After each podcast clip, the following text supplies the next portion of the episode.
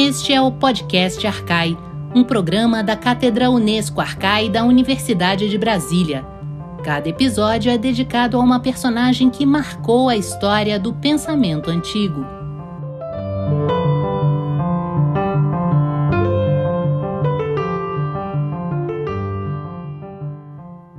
Personagem de hoje é o imperador romano Augusto e nosso convidado é o professor Paulo Martins, da Faculdade de Filosofia, Letras e Ciências Humanas da Universidade de São Paulo. Eu sou Gustavo Gomes e junto comigo para essa entrevista eu tenho Gabriele Cornelli. Oi, Gabriele. Olá, Gustavo. E também nos acompanham Fernanda Pio e André da Paz na produção. Saudações a todos que nos ouvem. Seja bem-vindo, Paulo. Muito obrigado a, a, a Gabriele, uh, eu fico muito agradecido também à Arcaia, ao UNB, uh, parceiros de muito tempo, e estou aqui para falar a respeito de Augusto e do mais que vocês queiram. Muito obrigado, Paulo. Um, a gente queria, na verdade, inicialmente, antes de chegar no Augusto, que é a nossa personagem de hoje, ouvir um pouco de você sobre a tua trajetória como intelectual, como pesquisador, como professor. Nós estamos muito interessados também em quem está pesquisando. Se você pudesse contar um pouco disso, a gente seria muito grato. Olha, Gabriele, a minha história é muito engraçada, porque eu, eu começo a minha faculdade no, na, na, na, faculdade de, de Direito, né? E, mas eu era muito infeliz no direito, eu era uma pessoa muito triste, e, e, e me lembrava basicamente da aula de dois grandes professores de estudos clássicos que tivera na, na no, no, no, cursinho pré-vestibular, que era o professor uh, Medina, Antônio Medina, né? Uh, um querido professor, uh, e, e o Francisco Ascar. Ambos me deram aulas no cursinho. Mas, eh, enfim, eu achava que ia ser rico uh, uh, uh, fazendo direito, né? O que é uma, uma tolice. Ia ser rico e infeliz, talvez. Pois é, pois é. então, aí, assim, quando eu estava lá no segundo ano do, do direito, eu cheguei para o meu pai, que é professor, era professor, morreu já, era professor de física, eu falei assim, pai, eu não aguento mais o direito, eu vou fazer letras e vou fazer grego, né?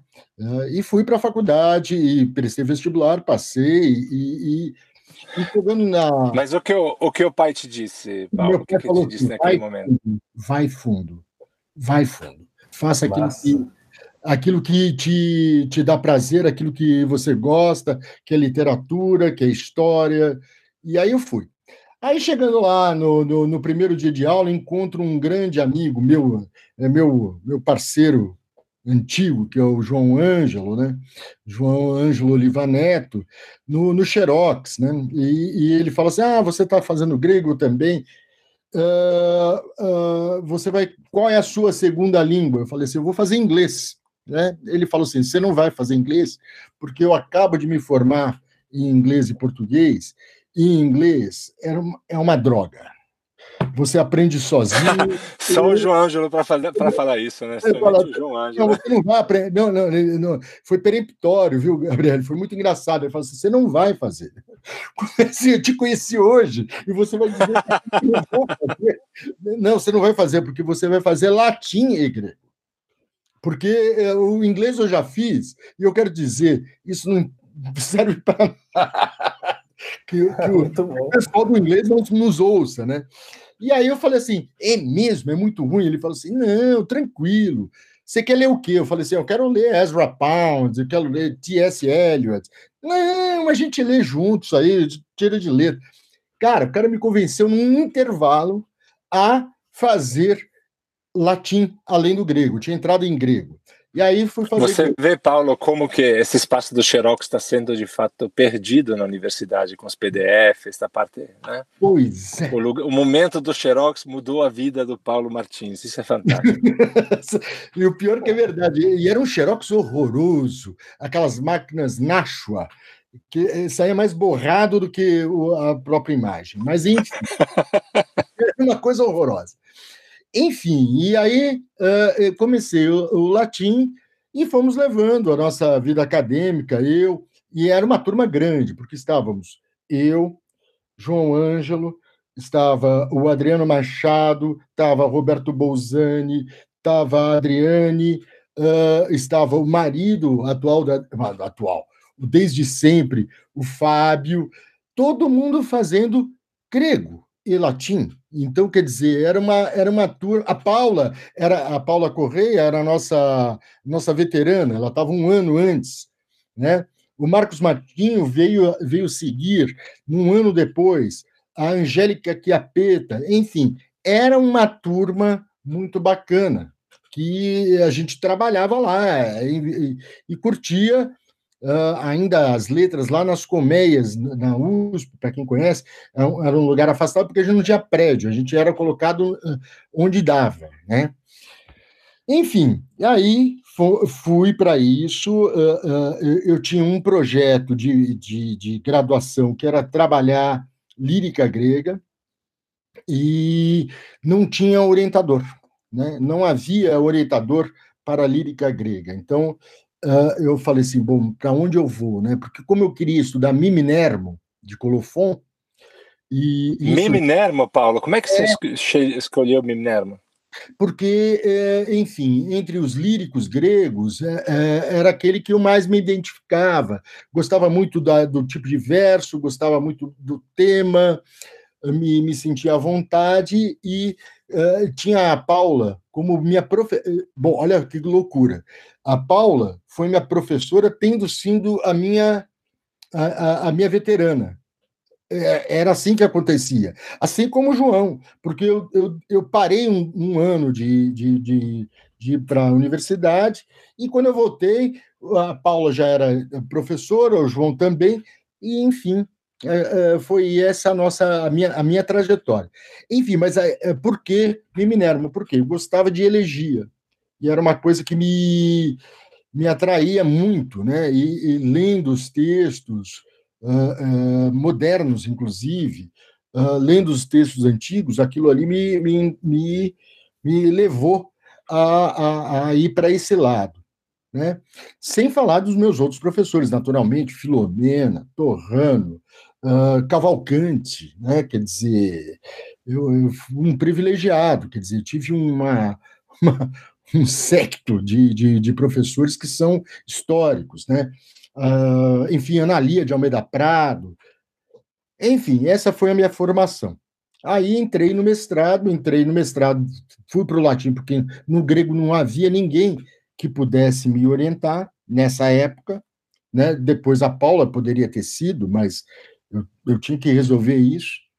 E aí eu fui para o mundo latino, porque também tinha essa habilidade. Aí fui para outro elegíaco, fui para Propércio, para a época de Augusto, para estudar, uh, enfim, estudar Horácio, Ovídio, mas Propércio era meu, a minha pegada justamente pelo contato que ele mantinha uh, com o Miminermo. Né? Tem aquela, uh, um verso impressionante né, do, do Propércio, que mais vale um, no amor o verso uh, de Miminermo a Homero, né? Quer dizer, mas vai todo. É, é, assim, é impressionante. Então, aí mantive essa relação. E fui para Propércio, fiz o meu mestrado. Mas a época de Augusto, como o Propércio está inserido absolutamente dentro dessa, dessa lógica, que é uma lógica, na minha opinião, político-cultural, né?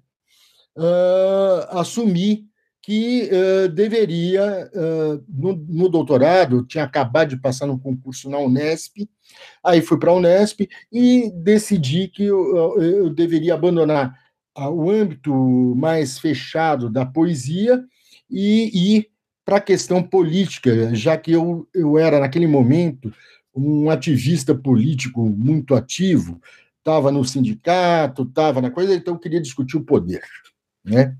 e queria discutir o poder do ponto de vista antigo e verificar como uh, uh, a, a, estrutura de poder, do ponto de vista da sua capilaridade, se sustentava na antiguidade. Então, esse, esse era o meu ponto de partida. E aí? Isso é muito interessante, desculpa te interromper, porque Pode, é, por eu estava me perguntando aqui, né? A gente está aqui fazendo suspense aqui com o nosso personagem de hoje, mas eu estava aqui me perguntando como é que você sai né, da, da, da, da poesia para chegar no, na política? Você já fez o, a, a, a, virada, né? Então, pô, obrigado, você já então, pode seguir.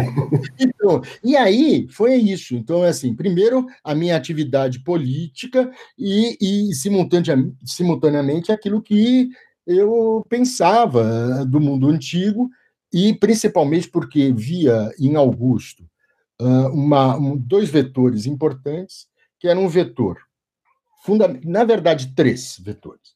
Um que é essencialmente religioso.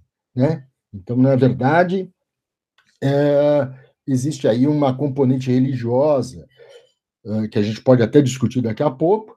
Existe uma componente que é, é, é, é das artes, né? a relação de Augusto com o mundo artístico, tanto do ponto de vista das letras como uh, uh, da imagética, digamos aí, uh, escultura, pintura e que tais, né? E a gente tem também uma outra pegada do, do, do Augusto, que é justamente uma. uma não quero imitar alguém, mas é uma revolução, é uma revolução, é uma, é uma alteração do, do, da estrutura de poder de uma forma radical. E tudo isso se imiscui, se mistura e produz um, uma figura política que é arauto, ao mesmo tempo, de uma reforma religiosa, de uma reforma política e de uma reforma, digamos, eu não gosto de cultural, mas que seja cultural, né? Então é, é essa essa massa que me, me, me, me moveu uh, até o meu doutorado, né? Que legal, Paulo. Eu acho que você já fez um pouco um pequeno roteiro desse podcast de hoje, né? Vamos seguir o teu roteiro, Paulo. Vamos começar a falar então do Pontifex Maximus. Então, o Pontifex Maximus é, é, é assim, a, a, primeira vez que eu tive a dimensão uh, foi quando eu fui a Roma pela primeira vez, né? E que eu entrei no, uh, no Museu Romano, uh, e um, um deles, né, naturalmente, e que me dei de frente com a imagem de Augusto como Pontifex Maximus, né? Aquilo me fez uma carga emocional muito forte, porque eh, eu estava preparando a tese e me vejo deparado com aquilo que era a significação de tudo aquilo que eu estava lendo, daquilo que eu estava observando e, e, e, e pesquisando, né?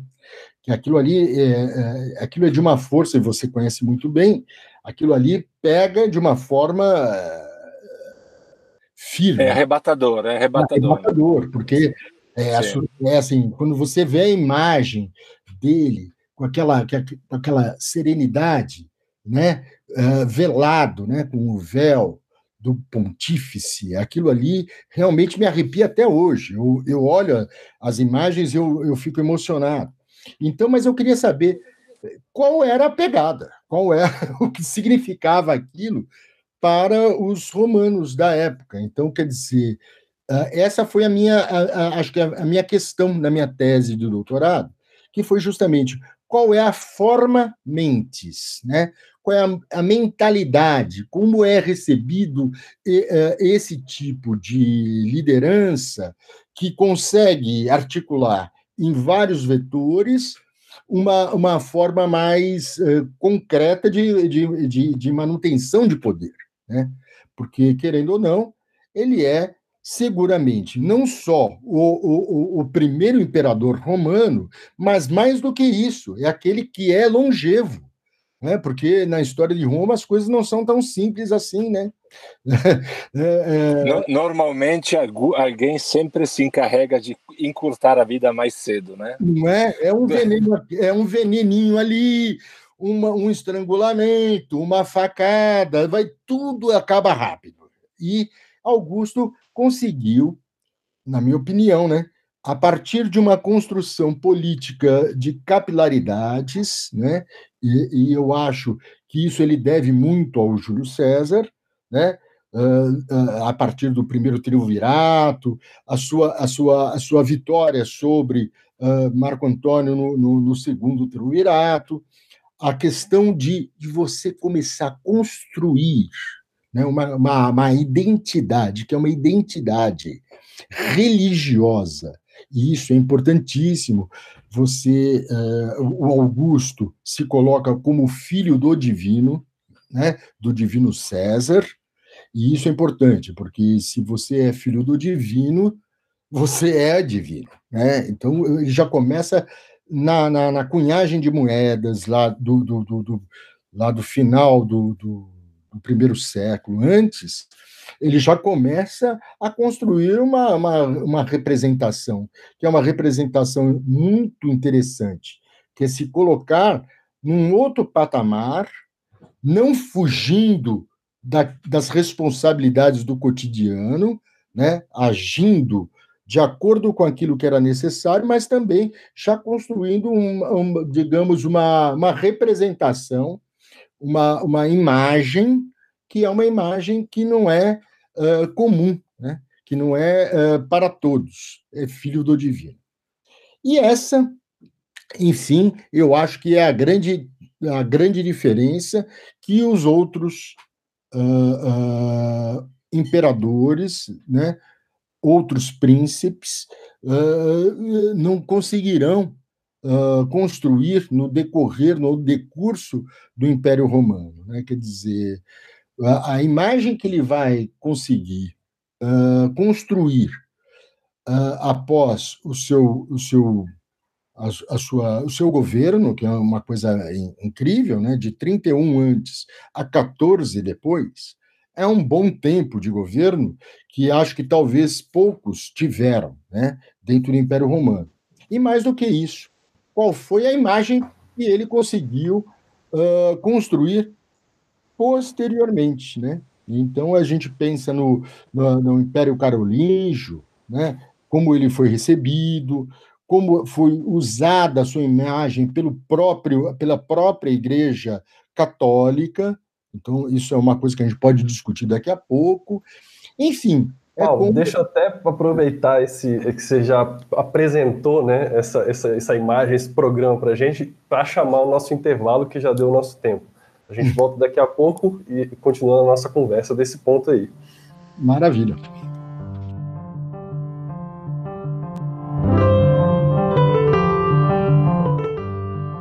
Você ouve Podcast Arcai da Cátedra Unesco Arcais sobre as origens plurais do pensamento ocidental da Universidade de Brasília. Assine o nosso conteúdo no lugar em que você costuma ouvir os seus podcasts. E não se esqueça de deixar seus comentários. Fique por dentro de tudo o que rola na cátedra em arcai.unb.br. Vou repetir: arcai com ch.unb.br.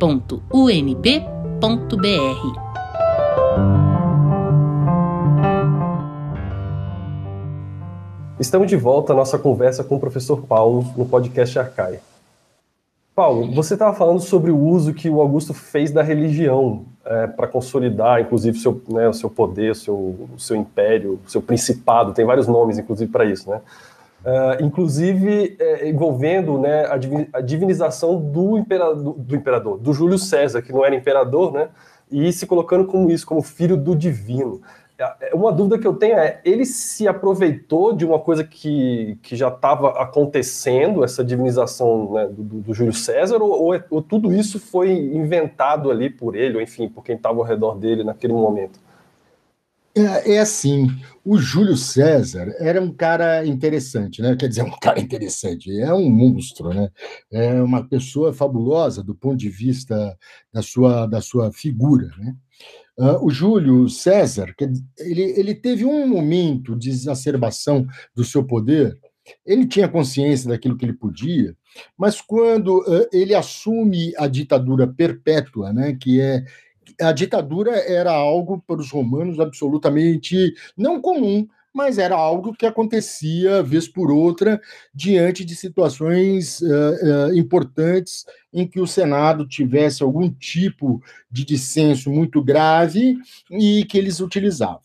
Ocorre que uh, Júlio César foi morto e, e essa, essa morte causou uma comoção importante dentro da sociedade romana. Né? E uh, a ideia de que ele foi divinizado eh, tornou-se absolutamente corrente.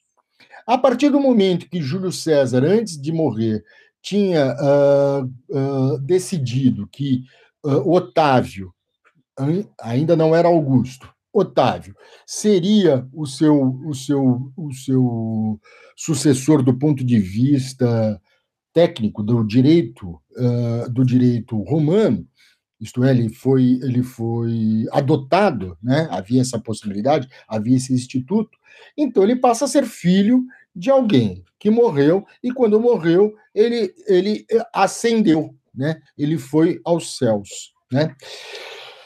Enfim, isso, uh, sob a perspectiva do, do, do imaginário, é, e, e ainda que eu seja um pouco anacrônico com relação a isso, mas do ponto de vista de um imaginário coletivo, alguém que é adotado por alguém que se divinizou, que após a morte se transformou num astro, né? Isso, isso propõe uma, um, um, um argumento bom, né? Quer dizer, uh, eu sou filho daquele que se divinizou. Esse é o primeiro ponto.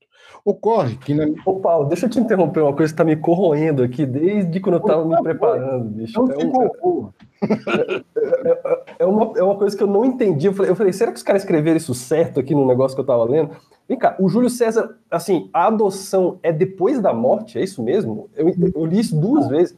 Não, não, não. Não. Ah, então tá. Não. É anterior. A, a, a, ele, ele adota, né? Ele mantinha uma relação muito interessante com a mãe de, de, de, de Otávio.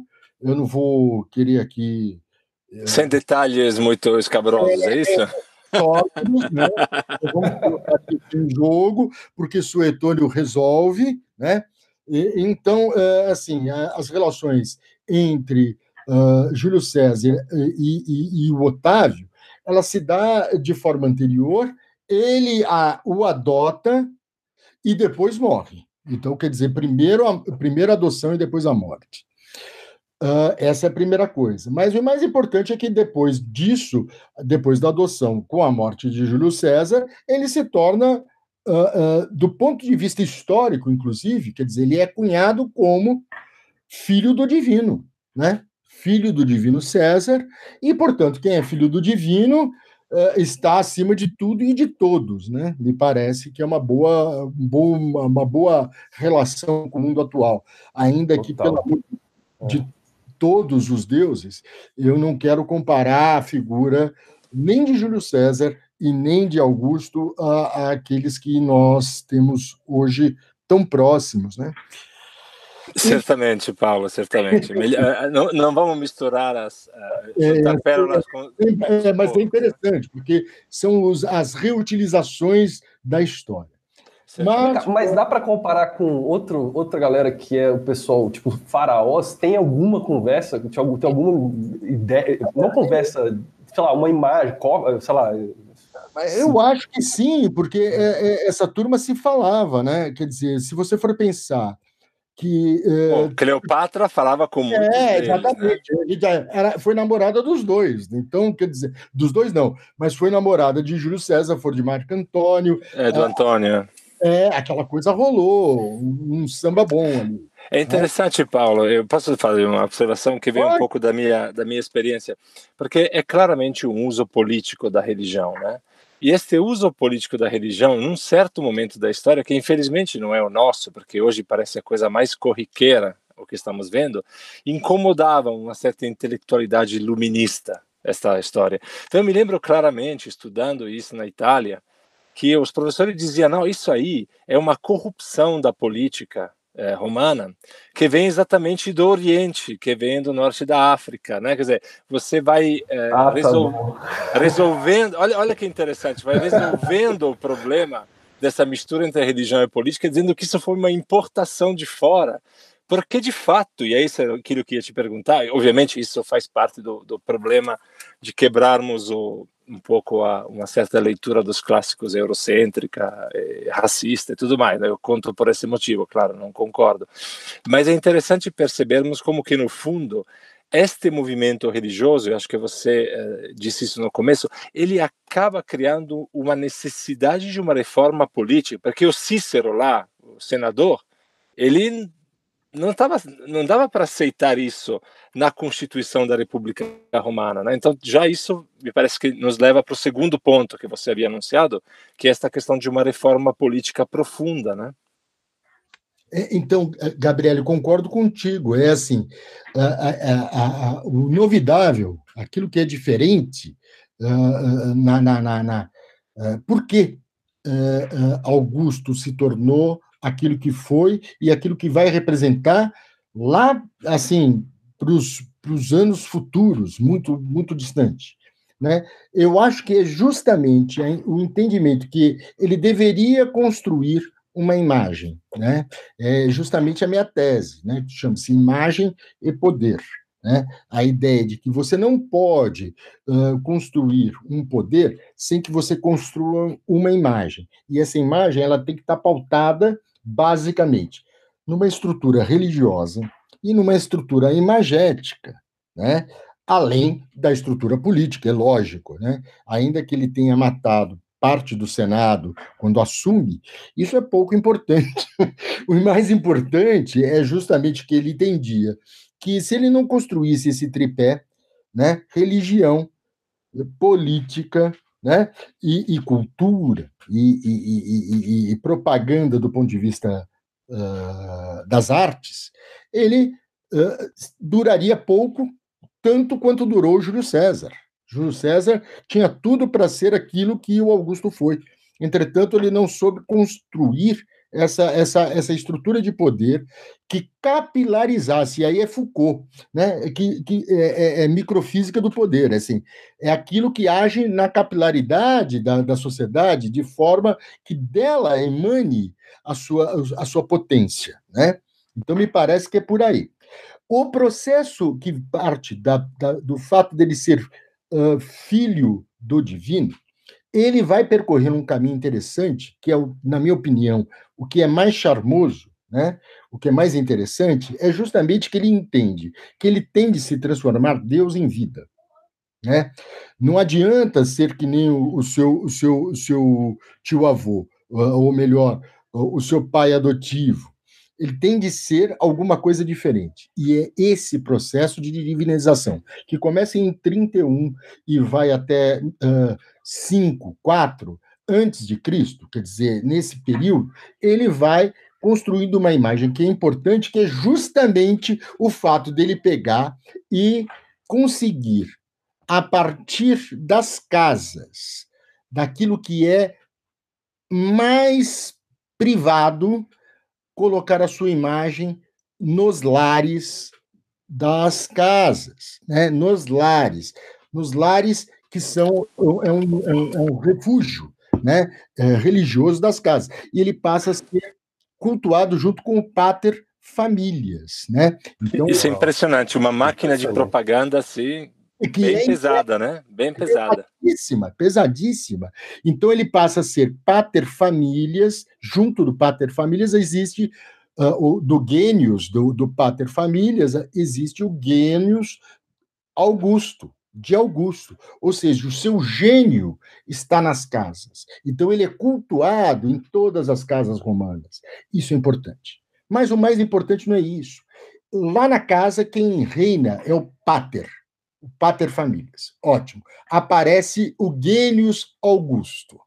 Auguste, mais corretamente. O que acontece é que nos lares compitales que existem nos, nas regiões de Roma, você também tem os mesmos lares, você tem lá uh, os, os, uh, as imagens, enfim. E o que vai acontecer? Ele sai da casa e vai para a rua. Então, ele deixa de ser um, uma, uma, uma divindade particular da casa, sendo pública dentro da casa, e passa a ser pública no público. E isso, é, é eu acho que é a virada. Então, ele, ele deixa de ser um, um, uma, um gênios, né? uma, é só uma alma que está dentro ali da casa e passa a ser uma alma que está sendo cultivada em todos os distritos de Roma e mais para frente. Eu escrevi um texto recentemente uh, que saiu na revista de História da USP, que é, que é justamente ultrapassar Roma e ir para todo o espaço do império, né? como uma imagem que está sendo reivindicada como sendo divindade. Ô, Paulo, e tinha alguma resistência a isso? Ou isso veio de uma vez e tomou conta de tudo? Enfim. É, é óbvio que resistência sempre há, né? Não há nenhum movimento desse tipo que não. Uh, não provoque qualquer tipo de resistência. Mas eu quero dizer que se houve de uma forma mais drástica, ela não sobreviveu. É assim, é muito simples. É, uh, uh, me parece que Augusto conseguiu uh, campear uma, uma unanimidade, e isso que talvez seja a grande diferença. Né? Ele, ele, é, a ideia da paz, a ideia da prosperidade, a ideia de tranquilidade, a ideia de que não existe opositor uh, externo, que ele conquista aquilo que ele quiser conquistar, isso tudo, somado à ideia de, de, de divindade, modifica. Mas essa ideia de divindade, essa ideia de, de, espalhamento dessa, dessa imagem, que é de uma imagem superior, ela não se deve apenas a, a um projeto político, mas a um projeto cultural. Ele está embasado nas representações que são uh, literárias, que são uh, uh, epigráficas, que são numismáticas, que são escultóricas, que são imagéticas de modo geral. Então, ele tem um aparato que é um aparato de, aparato de propaganda que garante a constituição do seu poder. Me parece que essa é a, é a virada, né? Essa é a grande virada. Paulo, era exatamente a esse ponto que nós esperávamos chegar um pouco nesta em como há uma participação do mundo intelectual, digamos assim, do mundo literário e do mundo artístico em geral nessa consolidação de uma nova forma de poder. Né? E te agradeço muito porque acho que o desenho que você fez de Augusto leva exatamente a esta preocupação também para os nossos dias de hoje. Infelizmente o nosso tempo acabou, como sempre o tempo é tirano, nesse caso é realmente tirano, é, é realmente tirano. Uma pergunta que é, certamente os nossos ouvintes se farão é como eu faço para achar os trabalhos do Paulo Martins. Paulo, onde te achamos? Você sabe que eu sou um fato curioso, né? Quer dizer, assim, é, é assim eu me, eu me, eu me, eu me eh, pirateio. Então, qualquer pessoa que não, eu não tenho nenhum pudor a, a, as editoras brigam comigo. Isso aí, ciência aberta, Paulo, muito bem. É, é, não, eu sou completamente escancarado, não sou aberto. Né? Então, é, junto. se alguém me derrubar, pode mandar um e-mail para mim que eu libero. Eu não quero ficar rico com aquilo que eu faço. Eu quero passar um pouco da minha experiência para as pessoas que queiram aprender alguma coisa. Muito é, obrigado, Paulo. Muito obrigado. Vamos deixar seu e-mail na descrição do podcast, então. Pode, pode deixar, pode deixar. Maravilhoso. Paulo, muito obrigado por ter participado com a gente, foi muito legal. É, a gente aprendeu um pouco, acho que dá para fazer mais 10 desses sobre Augusto, acho que tem muito mais coisa para falar. Quem sabe a gente volta a falar disso, ou de outras coisas, né? De Miminermo, de Propécio, né? Muito obrigado por você ter Obrigado, Paulo. Eu posso obrigado. Claro. Por favor. Então, eu quero agradecer, Gabriele, sua equipe. A Arcai uh, uh, sempre me recebeu muito bem, uh, recebendo os meus textos, publiquei vários, e eu gostaria de dizer que estou aqui à disposição para atender a vocês quando vocês quiserem, e isso para mim é uma honra. Muito, muito obrigado. obrigado, Paulo. Obrigado a você. Este foi o episódio número 5 do podcast Arcai. Hoje falamos sobre o Imperador Augusto com o professor Paulo Martins. Obrigado a todos que nos ouviram. Nosso próximo personagem será Alexandre o Grande, sobre quem conversaremos com o professor Henrique Modanês de Santana, da Universidade de Brasília. Até lá!